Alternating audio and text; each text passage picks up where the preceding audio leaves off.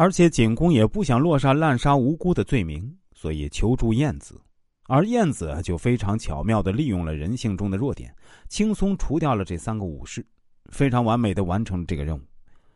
对于人性的一些性格，要知道更加详细一点，应该知道什么性格是好，什么性格是坏，以及如何在生活中应付各种性格的人。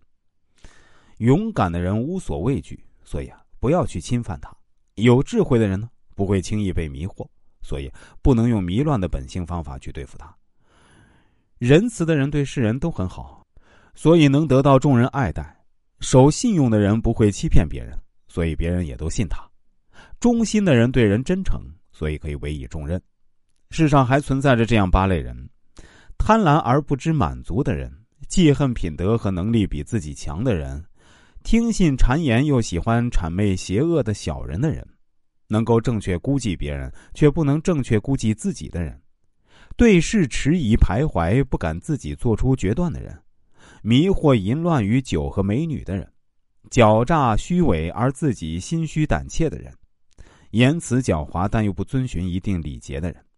这八种人很多，能完全做到不出现这几种弊病的人，恐怕千万人中也找不到一个吧。还有这些人性的性格弱点也是可以利用的：勇猛而轻于拼命。可能暴力激怒而杀死他，浮躁而急于求成的，可以用持久拖延之计拖垮他；贪婪而好酒色，可以用金钱贿赂收买他，用美女讨好他；仁慈而流于姑息养奸，可以搅扰而劳累他；聪明智慧而优柔寡断，可以快速的袭击他；刚愎自用的人，可以奉承而骄纵他。机智胆小可以胁迫而使其陷入困难窘境中，廉洁自爱而不关心他人，可以诬告陷害去侮辱他；对于懦弱而喜欢委任他人的人呢，可以趁机而利用他；对于诚实却轻信的，可以谎言而欺骗他。具有这些性格的人，如果是一个领导者或者指挥员，都会造成严重的失误。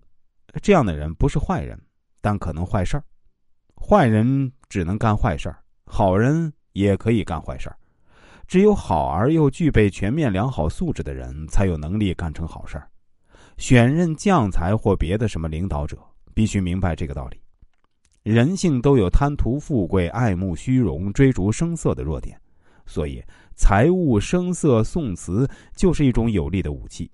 用金钱贿赂他们，用美女讨好他们，用英明吹捧他们。他们就会被欲望所淹没，被享乐所腐化，被虚荣所迷惑，从而变得越来越自满、狂妄和堕落，丧失自己的人格意志和进取心和战斗力。一个人处到这种状态，不用别人来攻打，也要自掘坟墓了。